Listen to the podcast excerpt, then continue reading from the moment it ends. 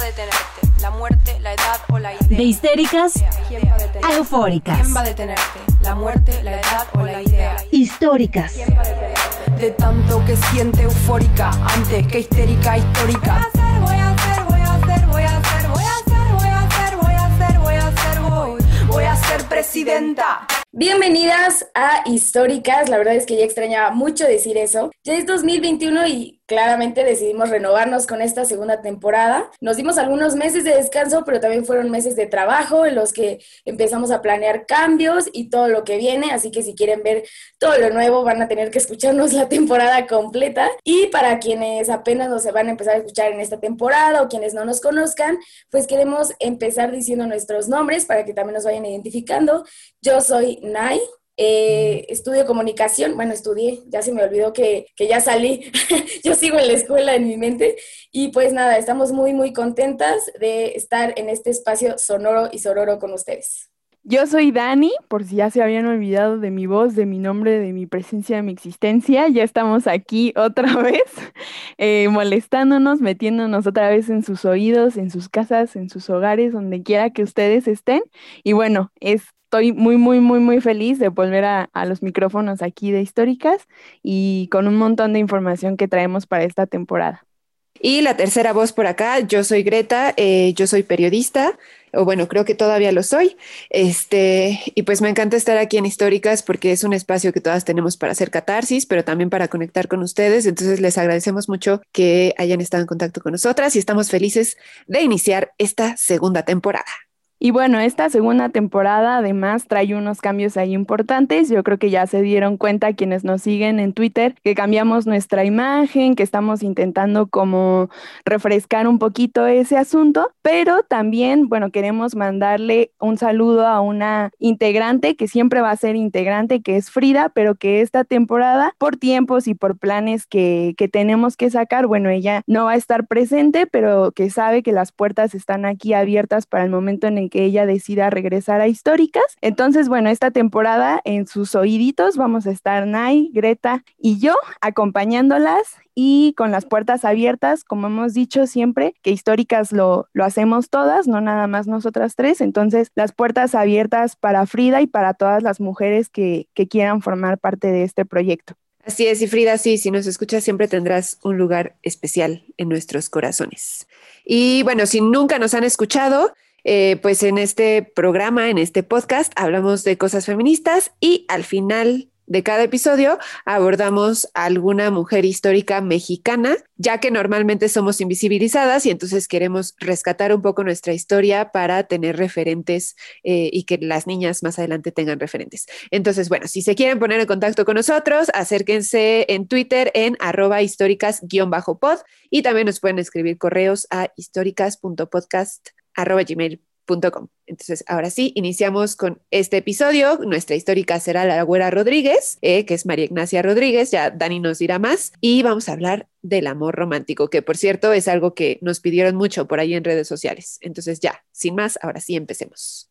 Creo que todas cuando empezamos a pensar en el amor romántico sentimos que casi tenemos que escribir una Biblia para contar nuestra experiencia en este tema, ¿no? ¿Y por qué digo que una Biblia? Porque cuando nos sentamos, digamos, a escribir y ordenar un poco las ideas para el programa, nos dimos cuenta que el consumo de amor, principalmente en las niñas, el consumo de, de, lo que concebimos como amor, empieza a una edad muy corta. ¿Quién es el responsable de esto? La industria cultural, obviamente una industria cultural machista que, permea, digamos, en, todos los sentidos, ¿no? Pero en este caso, nosotras nos dimos cuenta de un producto cultural en específico que son las películas de princesas. Y haciendo como un poquito de memoria y retrocediendo un poco o mucho en nuestra vida más bien, quisiera que nos preguntáramos a qué edad empezamos a consumir películas de princesas. Y creo que esto es algo muy específico de las niñas, ¿no? A las niñas nos empiezan a poner películas de princesas yo calculo, o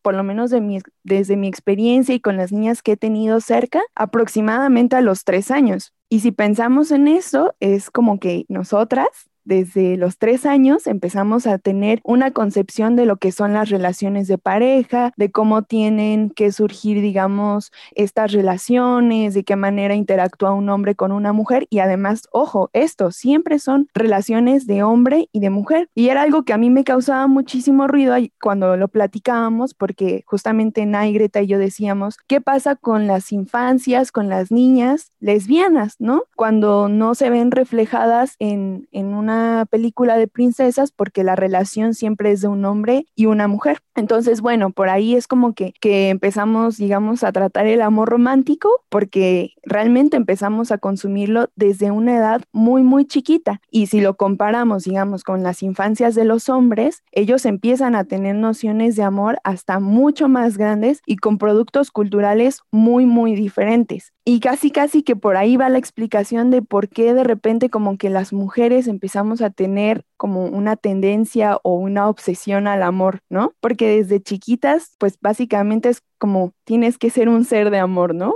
consumes películas que se tratan de amor, te dan juguetes que se tratan de, de, darle afecto, como los nenucos y todo eso. Es como todo el tiempo tienes que ser, digamos, moverte bajo este sentimiento, el sentimiento del amor, que además va permeando por una idea pues generalizada, ¿no? De lo que es amor. No hay, no se nos muestran las diferentes formas de amor. Es como la forma de amor de una mujer y, para de contar, no hay más es lo que dicen las películas de Disney, es lo que empiezan a decir las novelas infantiles, es la forma de tratar a tu nenuco y no hay más. Y bueno, además, nosotras no somos las únicas obsesionadas con el amor, ¿no? Y por nosotras me refiero como a las mujeres en general, sino creo que vivimos en culturas obsesionadas en sí con el amor, que están centradas en el amor y además en un amor de pareja. Eh, y como bien dices, Ani, un amor heterosexual, pero aunque se refiera a otras orientaciones sexuales, generalmente es en pareja, o sea, la cultura nos pide estar en pareja. Y bueno, en este episodio, pues sí estaremos hablando mucho desde cómo el amor romántico nos hace daño a nosotras las mujeres porque es la experiencia que podemos relatar nosotras tres claramente, pero sí queremos dejar claro que también afecta a los niños y, a los hombres, ¿no? En, en, otras medidas, en otras formas y también les enseña cierta forma de ser a través pues de, de, la, de su vida, pues, pero eh, principalmente son, es a las mujeres a quien se les achaca el amor. Y bueno, ya estaremos viendo los, los diferentes puntos de por qué creemos esto, ¿no? Y también cuando estábamos reflexionando y planeando el episodio, nos dimos cuenta desde que estamos, de que desde que estamos niñas nos empiezan a emparejar con otros niños.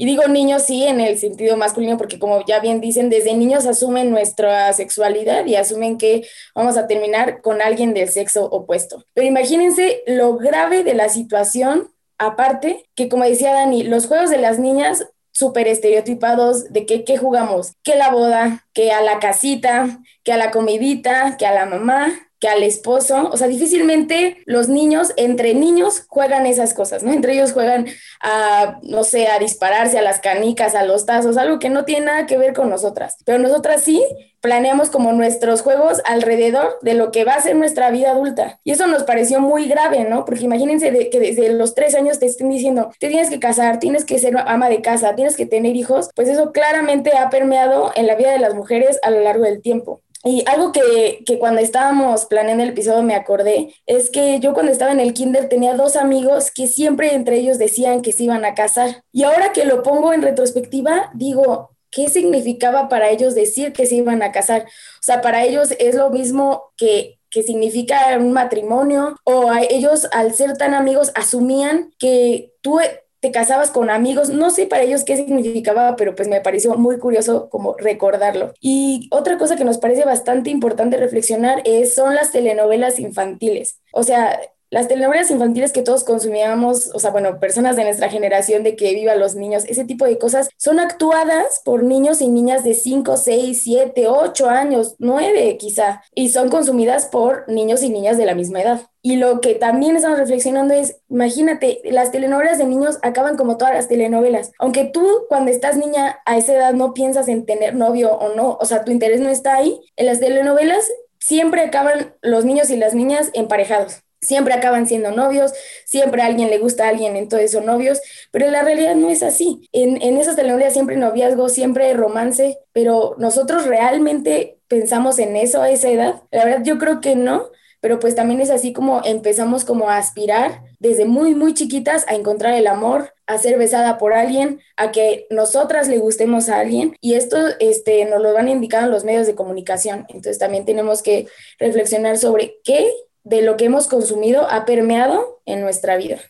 Pero además muchas veces tampoco es lo que tú consumes directamente, ¿no? Eh, yo ahora los últimos meses conviví con tres niñas de seis años, de las tres diferentes familias, y las tres familias son familias feministas, o sea, tanto las madres como los padres están como muy apegados al feminismo y em, su exposición, por ejemplo, a las princesas es mínima, ¿no? Es casi cero, o su exposición a, a productos que, que justo que las lleven a idealizar el amor es muy baja. Sin embargo, estas niñas lo hacen. O sea, por ejemplo, un día las estaba escuchando jugar y estaban jugando a la boda, otro día estaban jugando a que una estaba embarazada, el otro día estaban jugando a la familia y bueno, un día que se enteraron que yo había tenido novios, bueno, no, de hecho se enteraron que había tenido un novio porque para ellas había tenido uno, ¿no? Porque el amor es único y en sus mentes de seis años, pues claro que yo no he tenido novios, sino novio. Eh, bueno, fue Patti Chapoy, se queda corta ante todas las preguntas que me hicieron estas niñas emocionadas para saber por qué había un hombre en mi vida y quién había sido este hombre, ¿no? Incluso contándoles, o sea, leyéndoles biografías de mujeres importantes, cada vez, o de mujeres en la historia, cada vez que mencionaba en alguna parte de la biografía se casó, o sea,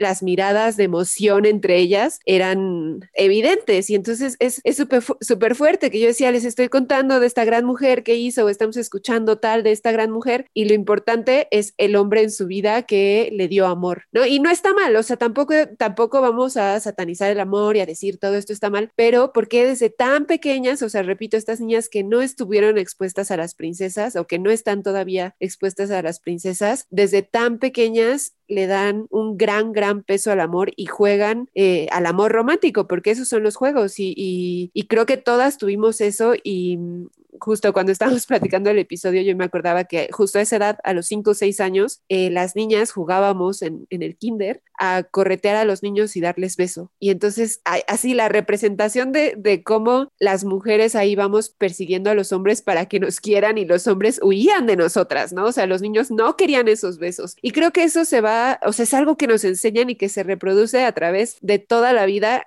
y, justo nos enseñan como no debes corretear a ningún hombre, eso que nosotras estábamos haciendo estaba mal. Y es que cuando te das cuenta que las niñas, digamos, están tan interesadas en estos temas y las observas, también te vas dando cuenta y, y pensando también en ti misma que pareciera que para las mujeres a cada edad hay una exigencia de amor. ¿No? Cuando eres niña, o sea, desde tan, tan, tan chiquita es como tienes que mostrar, digamos, como un interés a una relación, digamos, amorosa, ¿no? Y, y cuanto a pareja, de repente algo que decíamos es que en cuanto, por ejemplo, las personas adultas ven a dos niñitos juntos o que dos bebés como que nacen, digamos, casi en la misma temporada y ahí medio coinciden en edad, es como, ay, qué bueno, cuídamela para que en unos años sea su novia. ¿Por qué estamos emparejando a los bebés desde que son bebés, no?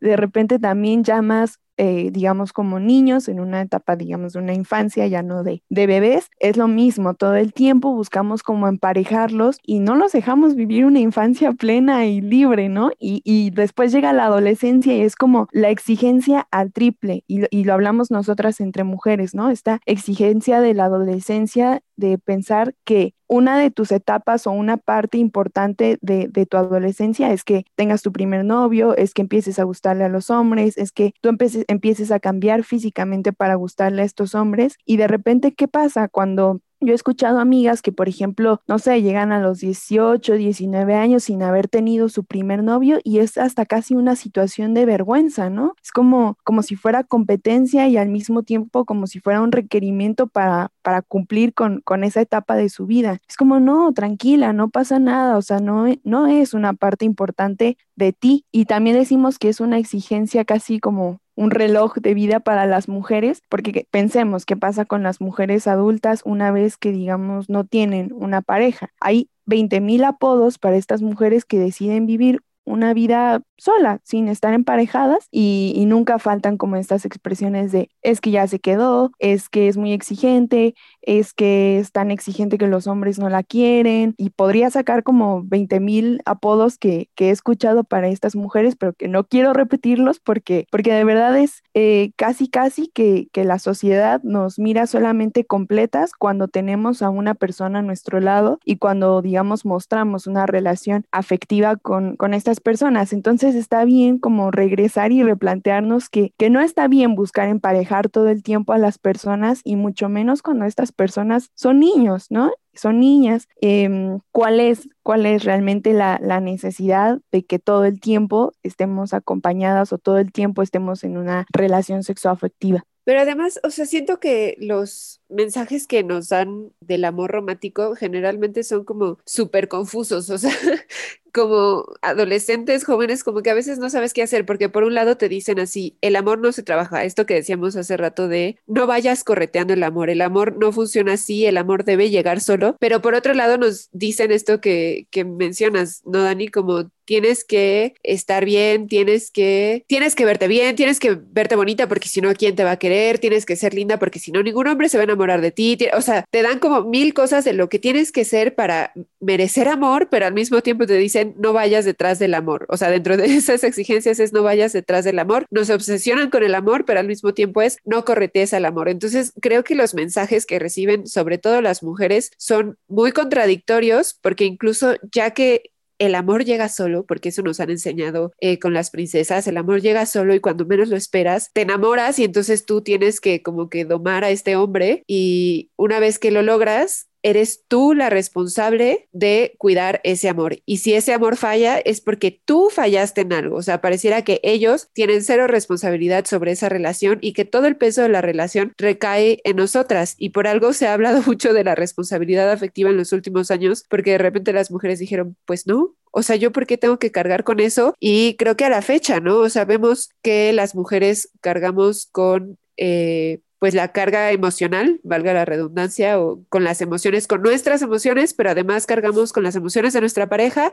y además cargamos con las emociones en conjunto. Entonces creo que es demasiada exigencia para las mujeres alrededor del amor. Y no sé si o sea, bueno, más bien, no, sí sé, no lo vale. O sea, todo ese precio que pagas por el amor, o sea, que a final de cuentas, vamos, a quien no le gusta estar enamorada, pero creo que ese precio no lo vale. Y es que, como dijimos al principio, casi que podemos escribir una Biblia de lo dañino que puede llegar a ser el, el amor romántico. Otra cosa de la que que platicábamos es como esta falsa idea de la media naranja que nos ha dejado el amor romántico, ¿no?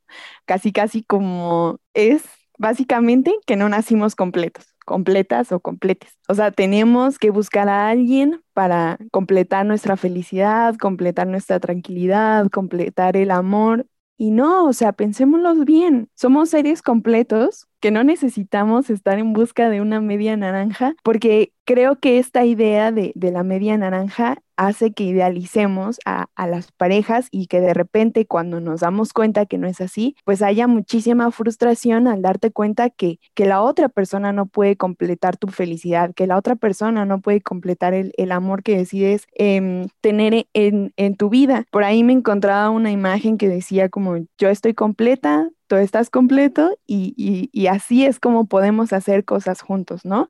Sabiendo que, las dos personas que se involucren en, la relación, pues tienen eh, su felicidad, su independencia y que están completas y, y, pueden sobrevivir dentro y fuera de la relación, ¿no? Porque creo que esta es la idea principal de la idea de las medias naranjas, ¿no? Que no estás completa y que entonces solamente eh, tu estabilidad y tu felicidad depende de que tengas a la otra mitad. Y no, o sea, creo que, creo que al cuestionar al amor romántico también tendríamos que cuestionar esto. Y al decidir entrar en una relación también tendríamos que plantear como bien, bien la, la, idea de que puedo sobrevivir dentro y fuera de esta relación. Estoy decidiendo entrar a esta relación porque, justo como decía Greta, ¿no? A quien no le gusta estar enamorada, a quien no le gusta como tener un proceso así eh, bonito, pero sano, o sea, planteémoslo así, ¿no? Tengamos relaciones sanas y entonces cuestionemos la idea de, de la media naranja y que en especial, por ejemplo, para nosotras las mujeres, ningún hombre tiene por qué venir a rescatarnos, ¿no? O sea, ningún hombre tiene que venir a complementar nuestra felicidad, ningún hombre tiene que venir a aportar una parte importante que faltaba en nuestra vida, ¿no?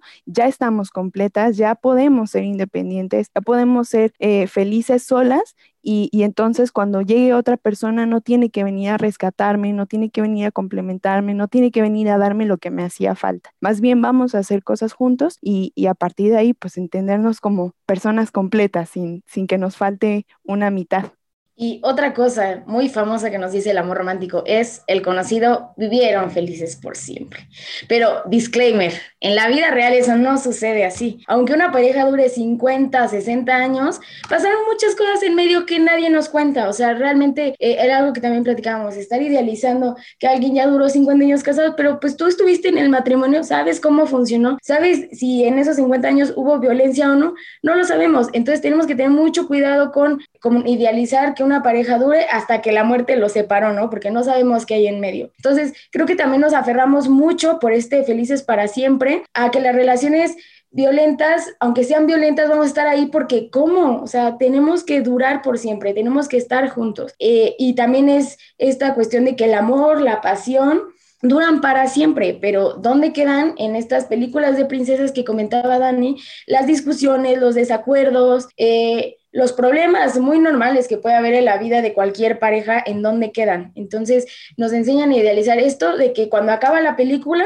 nosotras automáticamente creemos que la vida se les resolvió, que entre ellos no hubo discusión, no, no, hubo nada malo y entonces murieron felices los dos. Entonces, no hay que idealizar este tipo de relaciones eternas porque sabemos que la vida real no existen. Y entonces creo, porque también me puse a pensar que por eso la primera vez que te peleas con un novio es muy fuerte, ¿no? Sientes que se te cierra el mundo, sientes que la vida termina porque no te enseñaron a lidiar con diferencias en la pareja, no te enseñaron a lidiar a que tu, a, que tu novio, en este caso, piense de una forma y tú pienses de otra. O sea, se te cierra el mundo cuando existe una pelea y, y no nos enseñaron que pues no, las cosas no son felices para siempre.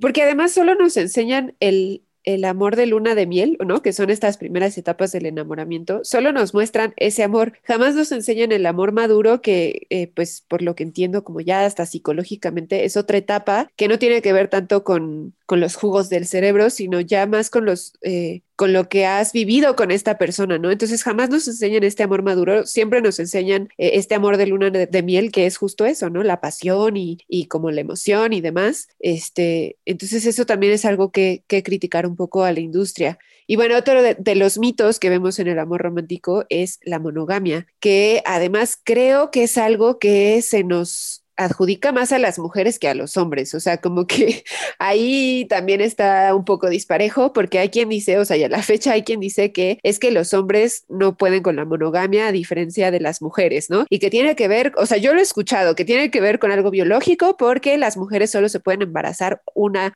o sea, un bebé a la vez, pero los hombres pueden embarazar a varias a la vez, o sea, hay cada discurso basado en cuestiones biológicas que es súper machista y que llevan a eso, a que las mujeres debemos ser monogámicas o monógamas y los hombres no. Y también creemos que pues esto es, es una mentira, ¿no? O sea, que las mujeres si queremos también podemos tener más de una pareja y también yo creo, bueno, al menos yo soy de la idea que puedes amar más a más de una sola persona a la vez, porque también nos han enseñado que el amor es que es único y yo creo que puedes tener diferentes tipos de amor por diferentes personas al mismo tiempo y sí me refiero como puede ser a tu novio o esposo y a tus amigas, pero también en relaciones abiertas, por ejemplo, que puedes desarrollar una relación afectiva con alguien más que que no sea tu pareja, tu pareja principal, por ejemplo, o puedes tener más de una pareja y que ninguna sea principal. O sea, creo que cada vez más estamos como sociedad más abiertos, abiertas a otras formas, pero si nos vamos como a lo que se rige hegemónicamente, pues claro que es la monogamia y claro que es el matrimonio y nos enseñan que el amor termina o bueno,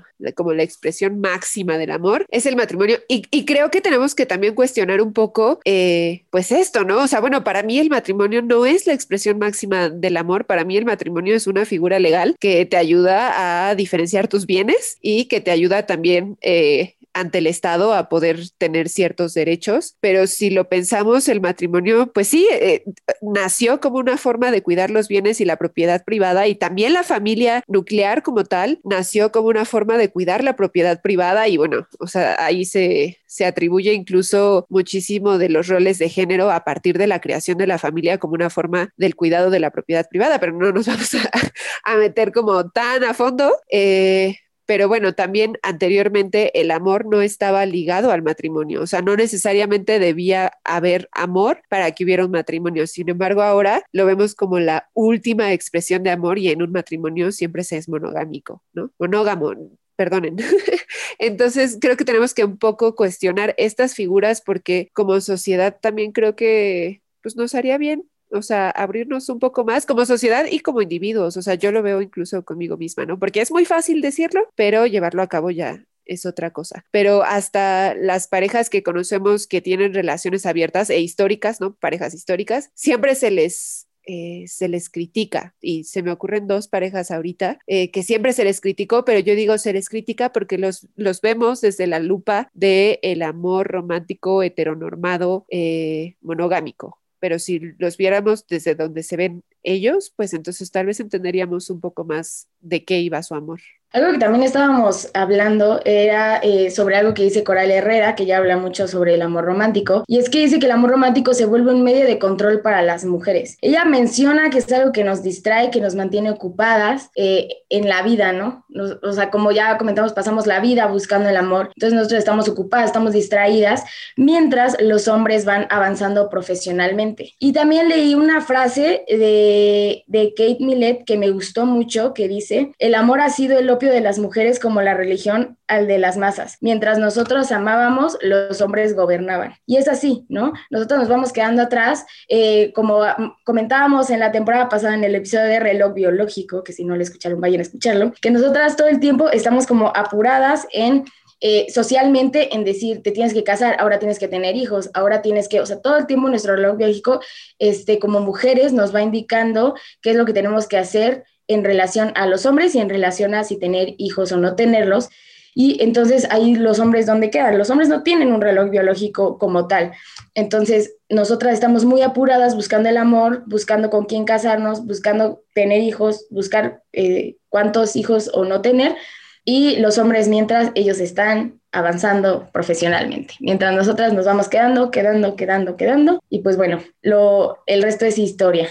Pero además, o sea, de esto que mencionas es también lo que ocupa espacio en nuestro cerebro o para qué usamos aquellas pequeñas conexiones de nuestras neuronas, ¿no? Mientras a nosotras se nos enseña que esas conexiones deben ser usadas para conseguir pareja, que esas conexiones deben ser usadas para obsesionarnos sobre el amor romántico, a los hombres se les enseña que esas conexiones deben ser usadas intelectualmente y deben ser usadas, yo que sé, para jugar con bloques, por ejemplo. O sea, mientras nosotras estamos jugando con Barbie y Kent o Barbie y Max Steel, me informan por ahí, este, y, de chiquitas, en eso usamos nuestra energía mental. Los hombres están usando su energía mental en jugar con bloques, con legos, que más adelante les permitirá tener dimensiones matemáticas en sus cerebros. Entonces, sí, ¿a qué? y, bueno, esto se, se, puede seguir reproduciendo a lo largo de nuestras vidas, ¿no? Entonces, no solamente es qué estamos haciendo, sino también a qué, cómo estamos desarrollando los cerebros y los nuestros definitivamente eh, es en torno al amor, ya sea romántico o de cuidados. Y como dice Greta, ¿no? Cuando nos detenemos a pensar qué estamos haciendo y qué cuidados estamos ejerciendo,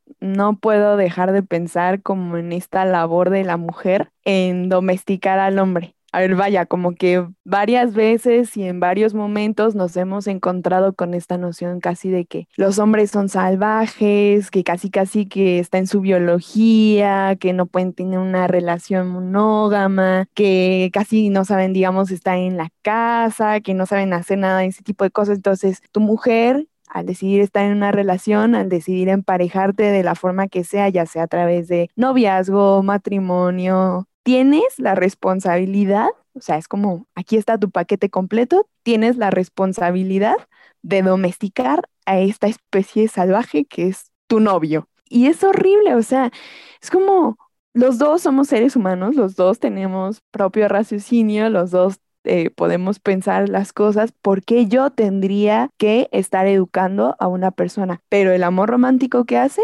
justificar todo esto como una acción de amor. Es que si lo quieres, tienes que enseñarle. Es que si lo quieres, tienes que cuidarlo. Es que si lo quieres, tienes que hacerlo antes que por cualquier otra cosa, por amor, ¿no? Siempre es como se hace por amor, se hace por amor. ¿Y en qué momento nos detenemos a pensar en nosotras mismas, ¿no? Creo que justo esta labor de cuidado hacia los hombres nos hace olvidarnos y perdernos completamente a nosotras mismas por hacernos cargo de un ser que no es ni nuestro hijo, ni salió de nosotras, ni es una extensión de, nuestro cuerpo, ¿no? Esta como labor, labor de cuidado es, es algo que ya tendríamos que estar cuestionándole al amor romántico. Justo ayer Greta nos pasaba una imagen que, que empezó a circular en Twitter, que eran las, las indicaciones de, de una mamá a la novia de cómo tratar a su nueva pareja, ¿no? Porque iban a vivir juntos. Y, y leyéndola, es es esto que les digo, ¿no? Tenemos que domesticar a los hombres, porque son salvajes, porque no saben ni cuándo cambiarse los calcetines, porque no saben ni cómo lavar su ropa, no saben, o sea, son aspectos básicos de supervivencia humana y que no pueden hacer ellos solos, porque porque seguimos reproduciendo esta idea de que los hombres son salvajes y que tienen que ser domesticados. Algo que también pienso cuando recuerdo o, escucho como a mujeres que, pusieron demasiado eh, de ellas en una relación y, y cuando pienso qué estamos haciendo es qué pasa cuando las relaciones terminan y cuando ya te hiciste cargo de una persona, digamos, en este sentido de domesticarlo. Para la mujer eh, digamos, socialmente, va a ser visto como un fracaso, ¿no? Porque no pudiste domesticarlo, porque tu alcance y tu capacidad física y emocional no dio para que ese hombre se quedara a tu lado. ¿Y qué pasa con los hombres cuando terminan una relación? Es casi, casi que son aplaudidos e incluso vean entre sus amigos, ¿no? Los hombres le festejan a su amigo el que haya salido de una relación y se van a empedar y viva la soltería y hay 20 mil eh, festejos para la nueva soltería del hombre, ¿no? Y para la de la mujer es como, no lo lograste, es un fracaso casi, casi para, para ellas, ¿no? Y una forma también de juzgarla porque no pudiste con esa, esa tarea que, que incluía tu pareja, a menos de que diga, siempre vamos a recordar aquí también el amor de las amigas, ¿no? Que estén ahí como justo para contener eh, ese juicio que pueda tener la sociedad sobre ti. Bueno, ahí van a estar las amigas para contenerlo. Pero pensemos un poco también como eh, el amor romántico, cómo afecta cuando estas relaciones terminan, ¿no? Eh, los hombres no son héroes, no, no son seres eh, increíbles y perfectos por haber terminado una relación, ¿no? Más bien cuestionemos también por qué terminaron esas relaciones y si terminó, bueno, terminaron y ahora los dos son seres solteros. Uno no es héroe y la otra no es fracasada. Es, son seres que decidieron terminar una relación y punto. Creo que esto nos lleva un poco al primer episodio de, este podcast, ¿no? Donde hablábamos de la soledad y de cómo aprendemos a estar solas. Y pues sí, llama la atención cómo esto gira en torno al amor romántico, porque si bien un hombre que está soltero no está solo, o sea, jamás se le dice que está solo, porque ese hombre soltero probablemente sale con muchas mujeres y es todo un galán. Y pensemos en un hombre de cuarenta y tantos años, eh, soltero, que jamás se casó, que jamás tuvo hijos. Lo vemos como un hombre hasta cierto punto exitoso, un hombre que hace lo que quiere con su dinero, que bueno, un hombre que puede aprovechar la buena vida y se le aplaude a este hombre socialmente. Pero si cambiamos ese papel y lo pasamos a una mujer soltera, esa mujer es una mujer sola y no hay más, ¿no? Es una mujer sola y es una mujer que, una de dos, si no tuvo hijos, no tuvo esposos, es porque si no quiso es porque es un egoísta y cómo puede ser que todo su dinero y toda su capacidad como madre se lo haya quedado para ella sola y qué mujer tan egoísta o seguramente es una mujer súper difícil que nadie puede con ella o la otra es justo eso, ¿no? Eh, nadie la quiere, o sea, eh, o es muy difícil o pide mucho o es, dicen por ahí, de alto mantenimiento. Y me choca usar eh, estas frases, ¿no? Pero son las frases que socialmente escuchamos para referirnos a mujeres que decidieron no emparejar o no tener hijos o hijas y es terrible que todo esto gire en torno al amor romántico. Eh, nos enseñan justo a priorizar el amor romántico de pareja, sexoafectivo, sobre amistades y familia. Y esto sí creo que es a hombres y mujeres, bueno, sobre todo a, a las mujeres, ¿no? Porque, por ejemplo, a los hombres no se les enseña a priorizar sobre las amistades, pero a las mujeres sí, y nos enseñan que nuestro tiempo libre debe ser para nuestras parejas y que eh, es más importante estar emparejada que tener a tus amigas o amigos o familiares. Y creo que eh, también es un mito que tenemos que romper, tenemos que empezar a darle más peso a otro tipo de amor, al amor de familia, al amor de comunidad, y bueno, algo que definitivamente como feministas ya hicimos es al amor entre amigas. Justo ahorita que lo dijo Grita fue como, no manches, no manches que como justo cuando eres una mujer exitosa o como lo que se tiene considerado como éxito, puedes alejar a las personas, ¿no? al, amor romántico le chocan las mujeres exitosas, casi, casi que podría decirlo, ¿no? Y en especial a los hombres. De repente, digo, no es como, yo no he tenido un acercamiento a esto, no podría hablar como de experiencia personal, pero sí se me ha hecho muy gracioso eh, que de repente en Twitter me encuentro con con screenshots que toman eh, de, de, Tinder o de Bumble, donde hombres en su descripción piden mujeres exitosas, ¿no? Inteligentes, con grados académicos. Y después cuando estas mujeres cuentan como sus experiencias con ellos, es como, terminó huyendo. O sea, terminó huyendo porque a los hombres no les gusta bueno, a este tipo de hombres no les gusta emparejarse con una mujer que, que digamos como que reta este ser intelectual que son ellos, ¿no? Incluso se sienten como, em, digamos, casi, casi como atemorizados por esta idea de, tener una mujer exitosa a su lado, pero también lo veo como no les gusta eh, darse cuenta que hay alguien que puede ser más inteligente que ellos, ¿no? O que tiene más éxitos que ellos. Y entonces es como, al mismo tiempo que están pidiendo una mujer exitosa, inteligente, les están huyendo. Y entonces, cuando estas mujeres exitosas, eh, digas en cualquier sentido, ¿no? No solo en el académico, también creo que de repente cuando pensamos en mujeres exitosas es como que tienen que cumplir con un grado académico y no, o sea, el éxito puede venir en muchas formas y de muchas maneras y cada quien lo asumirá como, como tal, ¿no? Pero digamos cuando se ve como a estas mujeres que, que son independientes, que son fuertes, que son estables emocionalmente y que no necesitan de una pareja para vivir, la sociedad se lo señala, ¿no? Es como, no tienes pareja porque eres muy exigente y no es como que te aplaudan lo que has logrado sola o te lo reconozcan, eh, es todo lo contrario, lo usan para reclamarte que no tienes una pareja, que no estás en una situación de matrimonio, que no estás teniendo hijos y, y para los hombres es todo lo contrario, ¿no? Es como, no, estás solo y es exitoso y es independiente justamente porque no ha entrado en una relación, entonces mejor no te metas en una relación porque las mujeres te van a quitar todo eso. Y es muy gracioso, o sea, pensémoslo, ¿no? Creo que es gracioso, pero al mismo tiempo es como, ya habría que dejar de, de juzgar justamente a las mujeres por esto, por ser exitosas y por al mismo tiempo no, no tener una relación de pareja. Y otra cosa que también eh, vi una vez en una imagen, justo que no tienes que hacerte chiquita, y creo que esto hay que recordarlo, no hay que hacernos chiquitas, no hay que dejar de reconocernos nuestros propios logros con tal de conseguir una pareja, ¿no? Hay que sentirnos orgullosas de lo que hemos logrado, de lo que estamos haciendo, de las cosas que sacamos y, y no restarle importancia con tal de que un hombre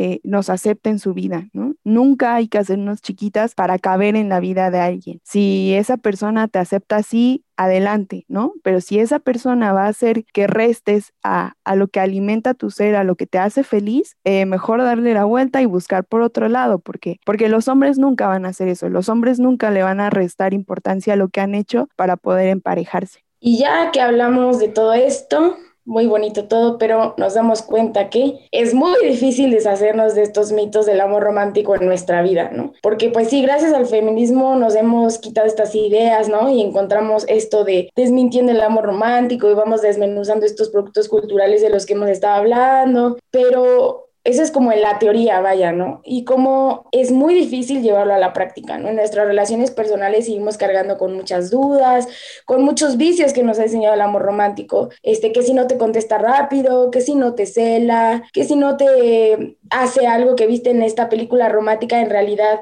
no te quiere, que es muy romántico que te robe un beso a la fuerza, ¿no? Hemos romantizado y, y normalizado un montón de cosas que hemos consumido en estos productos culturales, pero pues en la vida real no funcionan de esa forma, ¿no? Eh, como siempre nosotras hemos dicho, eh, no se presionen, ¿no? Por, por decirse feministas o no decirse, no se presionen porque, ah, es que como soy feminista o como quiero o como ya me di cuenta de cómo funciona el amor romántico, tengo que presionar y no tengo que hacer nada y no voy a tener novio, no, o sea, es que estés consciente de lo que el amor romántico te ha enseñado y entonces eh, no está mal que si eres feminista que si ya sabes eh, cómo funciona el amor romántico, no está mal que veas Diario de una Pasión, no está mal que veas una película romántica, pero asegúrate de que cuando lo estés viendo, lo hagas con estas gafas moradas que te enseñan a desromantizar estas cosas que muchas veces eh, llegan a ser cosas violentas y cosas que a nosotras las mujeres nos dejan en desventaja, como le hemos dicho en todo el episodio. Entonces, no se presionen, porque yo sé que muchas veces lo hacemos,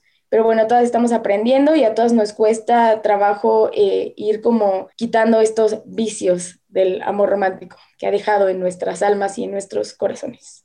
Sí, yo creo que es, como decía hace rato, no es muy fácil decirlo, pero hacerlo es otra cosa. Por ejemplo, esto de la media naranja que eh, nos lo han dicho incansablemente, creo que es algo, como dice Dani, te lo dicen desde los tres años y pues llevas cuántos años pensándolo y de repente no es como que el feminismo te da una cachetada y se te olvida. Entonces creo que es muy difícil deshacernos de estos mitos del amor romántico. Eh, yo puedo decir que a mí me cuesta muchísimo trabajo, sobre todo esto que nos han vendido de necesitas emparejarte, ¿no? O sea, de repente yo sí me encuentro como teniendo los miedos de, ¿y si me quedo sola el resto de mi vida? ¿Y si no encuentro una pareja con quien pasar el resto de mi vida? Y de repente me cuestiono, ¿no? ¿Quiero pasar el resto de mi vida con una sola persona? O sea, eso es lo que quiero, pero es muy difícil callar esas vocecitas de la niña de tres años, de seis, de doce, de dieciséis, a la que se le dijo eso incansablemente. Entonces, eh, como dicen ahí, creo que necesitamos mucha, mucha paciencia y tal vez para, pues ya cerrar el episodio, hablar de propuestas, de cómo dejar de idealizar este amor romántico. Yo creo que, eh, pues como dicen ahí, ser críticas ante lo que vemos, ser pacientes con nosotras mismas y algo que yo aprendí mucho en 2020 fue valorar el amor en comunidad y el amor de las amigas y el amor de la familia. Y creo que es algo que no me voy a cansar de decir porque nos enseñan que sin amor romántico estamos solas y no, o sea, claro que no, eh, estamos rodeadas siempre de personas que nos aman y un amor no tiene por qué ser más valioso que otro. Creo que eso es lo que tenemos que hacer, dejar de darle tanto peso al amor romántico. Eso sería lo mío. No sé ustedes. Yo diría casi, casi que no quitarte las gafas moradas, ¿no? Eh, a ver, no está mal sentir y de repente creo que eso es algo que yo también me tengo que recordar a mí constantemente y, y cuando hacen algo lindo por mí es como, ah, wow, este ser maravilloso, increíble y, y, está bien sentirlo así, tampoco está mal y no, tienes que decirte como todo el tiempo que no, eh, eso no significa toda mi relación. Vaya, o sea, también creo que hay como por ahí un término que me gusta mucho que he estado leyendo, que es la ternura radical, ¿no? O sea, también decidir dar ese amor así eh, de forma completa también está bien, ¿no? Pero no lo aterricemos solamente a una relación de pareja, ¿no? Demos ese amor a nuestras amigas, a nuestra familia, como decía Greta, busquemos otras formas de, de amor que no solamente reducido a una cuestión de pareja. Y creo que también yo dejaría así casi casi de que anotemos eh, donde lo tengamos más visible que, que, somos seres completos, que por más que estemos en una relación de amistad, de pareja, con una familia, eh, esas personas no están completando tu vida, ¿no? Están formando parte de ella y sí, una parte muy importante y una parte muy bonita, pero no están llegando a cubrir eh, otros aspectos de tu vida, ¿no? Ni pueden llegar a hacerse cargo de aquello que tú no has resuelto. creo que las amistades, las parejas, están justo para, para hacernos vivir y tener experiencias de otro tipo, pero no para llegar a cubrir eh, cosas que tenemos que resolver nosotros. O sea, para mí sería como, sí, hay que sentir, hay que dar el amor que, que sentimos, pero al mismo tiempo tampoco abandonarnos a nosotras mismas y no dar como un amor desmedido que, que te haga abandonarte. Eso sería como mi mayor así consejo de vida. Híjole, yo, es que sí está cañón porque les digo que ya, aunque tengas como noción de, de que estas conductas están mal, pues sí, llevarlas a la práctica es un poquito más difícil, pero pues yo creo que todo mejora cuando te das cuenta, sea, cuando ya lo tienes como presente, como que es un paso muy importante, ¿no? Porque cuando no lo sabíamos, pues lo hacíamos de forma inconsciente, pero ahora que, que sabemos que estas conductas no están chidas, son dañinas y las que salimos perjudicadas somos nosotras, pues creo que hay que tomarla en cuenta como parte del autocuidado, ¿no? La verdad. Y pues nada, yo creo que ser conscientes en tratar en medio de lo posible de, de separar qué es lo que me han dicho y qué es lo que yo realmente quiero, ¿no? En, en, las etapas de nuestra vida vamos avanzando y por ello tenemos también que pensando en qué es lo que, lo que me enseñaron que sí quiero adoptar y qué es lo que no. Y este, otra cosa que nosotros siempre abogamos mucho en este podcast es en las nuevas generaciones, ¿no? Tener mucho cuidado si tenemos niñas cerca, de qué les decimos, de, de que si solo nos basamos en ellas y si solo a las niñas les decimos es que eres bonita, este, y solo nos basamos en su apariencia física para decirle cosas, o si ahí le regalamos ahí un juguete de una plancha, ¿no? O de un bebé, tal vez ahí por ahí estaremos eh, también aportando a esta idea de lo que va a ser su vida, no sé. nosotros siempre tratamos de tener en cuenta a las nuevas generaciones y como dice Greta, ¿no? A veces aunque no, aunque no tengas estos productos culturales o en tu entorno no exista eh, como esta distinción entre lo que hacen las mujeres y lo que hacen los hombres, eh, a veces aún así permea porque es algo social, es algo cultural, pero pues sí tener en cuenta que si tienes a una niña cerca, tú puedes hacer diferencia, ¿no? En ella, tú puedes decirle, mira, yo no estoy con nadie y estoy bien, o a lo mejor si tú no vas a querer este, eh, vivir tu vida en pareja, decirlo, ¿no? No, no, no está mal querer estar eh, sin una pareja. No está mal mostrar el amor en diferentes formas. El amor no solo va de una mujer a un hombre, el amor también va de mujer a mujer, de hombre a hombre. O sea, como que ir diciendo eso a mí me parece muy importante porque no nos lo dicen y son encontronazos que nos vamos dando pues ya cuando estamos más grandes. Entonces, por eso luego como que la adolescencia y la pubertad suelen ser un poquito complicadas. Me encanta esto que dicen ahí de o sea, fue algo que se nos había olvidado de, pues, las nuevas generaciones, tal vez ponerles otro chip. Ya bien decíamos, es difícil, ¿no? O sea, yo lo veía con estas niñas de seis años, que incluso sus lecturas son muy diferentes, es difícil, pero creo que es posible. Y yo quería, quiero hacer una recomendación de un libro que toma las historias que conocemos de las princesas y las cambia completamente y entonces las princesas en vez de estar eh, obsesionadas con el príncipe azul, por ejemplo, la Bella Durmiente, en vez de estar, eh, pasar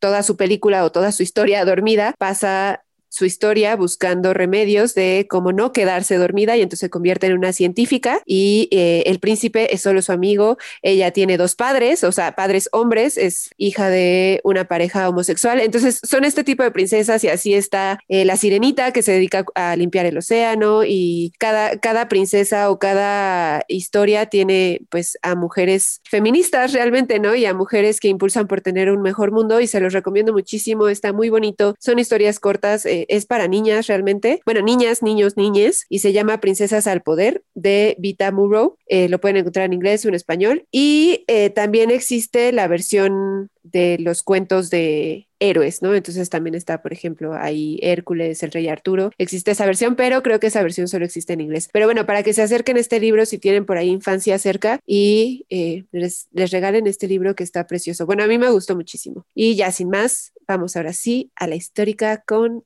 Dani.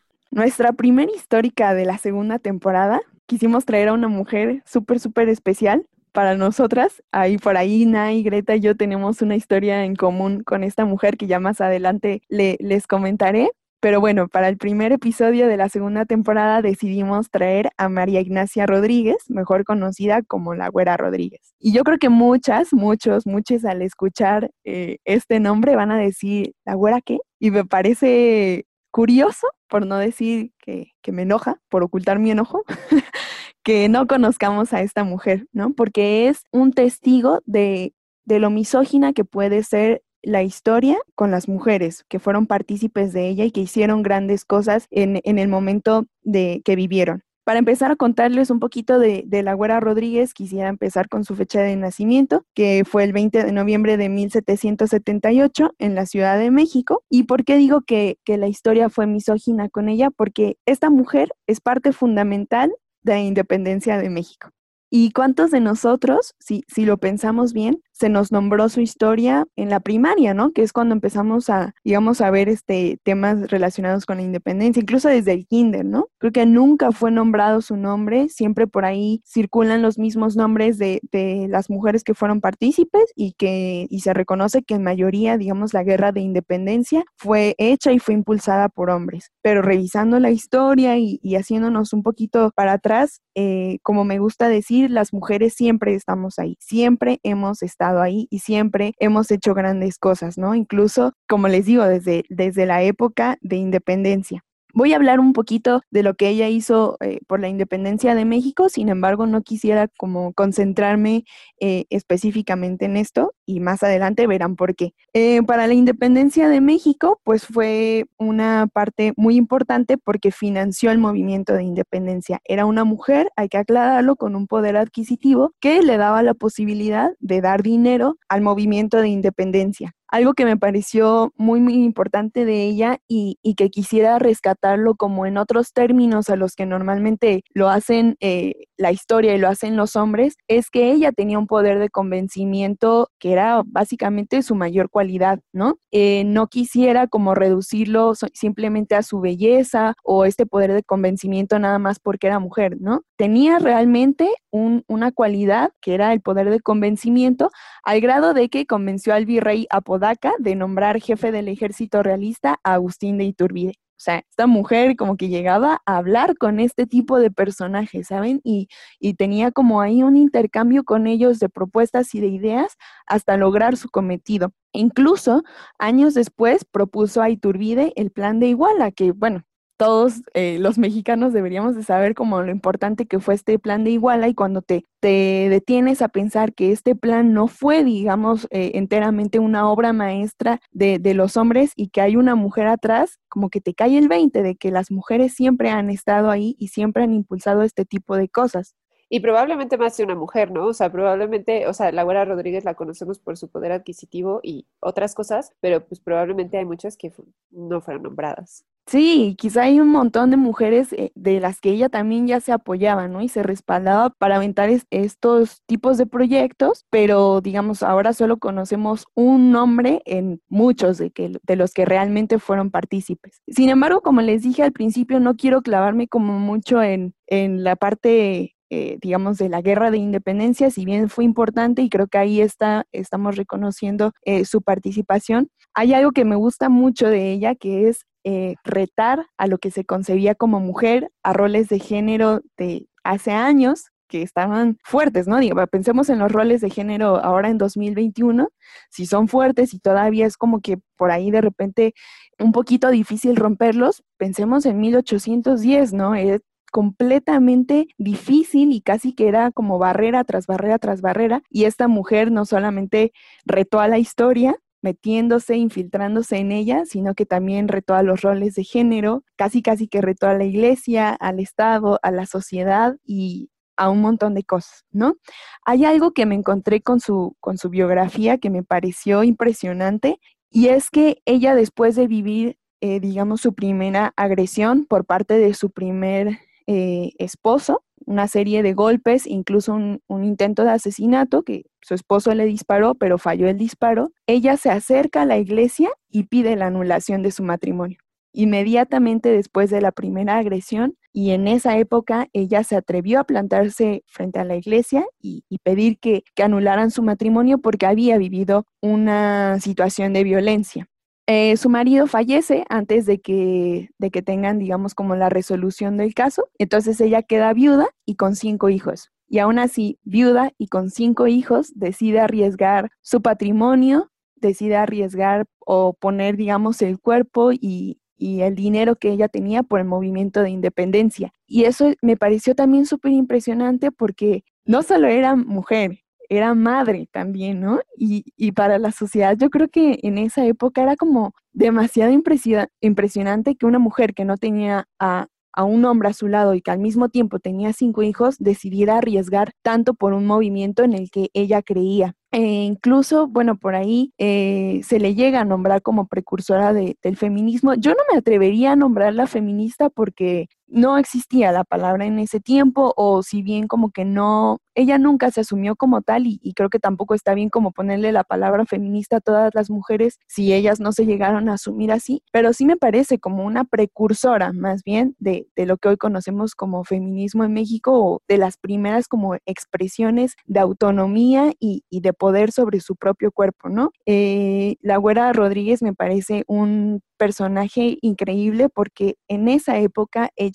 fue capaz de decidir sobre su propio cuerpo al, decidir, eh, digamos, emparejarse, tener otro tipo de relaciones después de que quedó viuda. Además, decidió sobre su propio eh, patrimonio, digamos, eh, financiero al decidir poner su dinero para el movimiento y además, bueno, básicamente que fue, eh, ella tomó las decisiones de su vida, ¿no? Decidió cuántas veces quiso emparejarse, decidió tener relaciones, decidió dejarlas y, eso para mí es como la máxima expresión de autonomía que ella tuvo en una época en la que los roles de género para las mujeres estaban sumamente eh, determinados. Y bueno, ahí está la historia de la Güera Rodríguez y nos pareció importante traerla porque les digo que Nay, Greta y yo tenemos una historia ahí en común eh, en el momento en el que se nos habló de, la güera Rodríguez y se nos habló de ella eh, como una mujer saben con esta frase que siempre dicen de que las mujeres eh, son las que provocan las guerras, ¿no? Eh, y no, ella no provoca la guerra, al contrario, ella como que impulsó un movimiento de independencia, formó parte de un movimiento de independencia y no es que las mujeres causen la guerra, ¿no? Decir esto me parece como casi, no casi, bastante misógino. Y entonces eh, quisimos también un poco darnos a la tarea de reivindicar la forma en la que se nos contó la historia de la güera y más bien reconocerle lo importante en vez como de darle un peso a su vida amorosa, que es de lo que siempre se habla, a su belleza, a su capacidad de convencimiento a través de, de sus atributos físicos. Entonces, bueno, por eso decidimos más que nada traer a la güera Rodríguez. Y porque la güera Rodríguez, o sea, sí estuvo muy cerca de las figuras históricas que pues por obvias razones, son hombres de aquel entonces, eh, no solo nacionales, sino también internacionales. Y siempre que hay correspondencia entre un hombre y una mujer, necesariamente, o sea, siempre tenemos que llevarlo al amor romántico. Cuando muchas veces eh, estas cartas tienen más cuestiones intelectuales que cuestiones amorosas y se nos hizo muy injusto que a nosotras en la universidad, en momentos muy distintos, con cinco años de diferencia, el mismo profesor nos dijo, eh, la güera Rodríguez provocó guerras por provocar a los hombres, ¿no? O sea, y así lo decía este profesor y nos, se nos hace muy injusto e incluso ya eh, hasta queremos armar ahí una revolución. este, pero bueno, o sea, queríamos reivindicar el papel de la güera Rodríguez y creo que Dani lo hizo de forma muy, muy bonita. Y así hemos terminado el primer episodio de la segunda temporada. Esperamos que les haya gustado, esperamos que hayan reflexionado con nosotras, que ahora que se pongan a ver una película romántica digan, mmm, eso no está chido, eso es violencia. Y este comentario nos lleva a lo que va a ser el siguiente episodio. Vamos a hablar de eso no es amor, eso es violencia, para que también, ya que desmenuzamos lo que es el amor romántico, también platiquemos cómo el amor romántico se puede convertir en un proceso muy violento, no solo físicamente, sino económicamente y todos los tipos de violencia. Así que esperamos que también nos acompañen en ese episodio. Bye. Nos vemos. Bye. Históricas. Tu compañía sonora y sorora.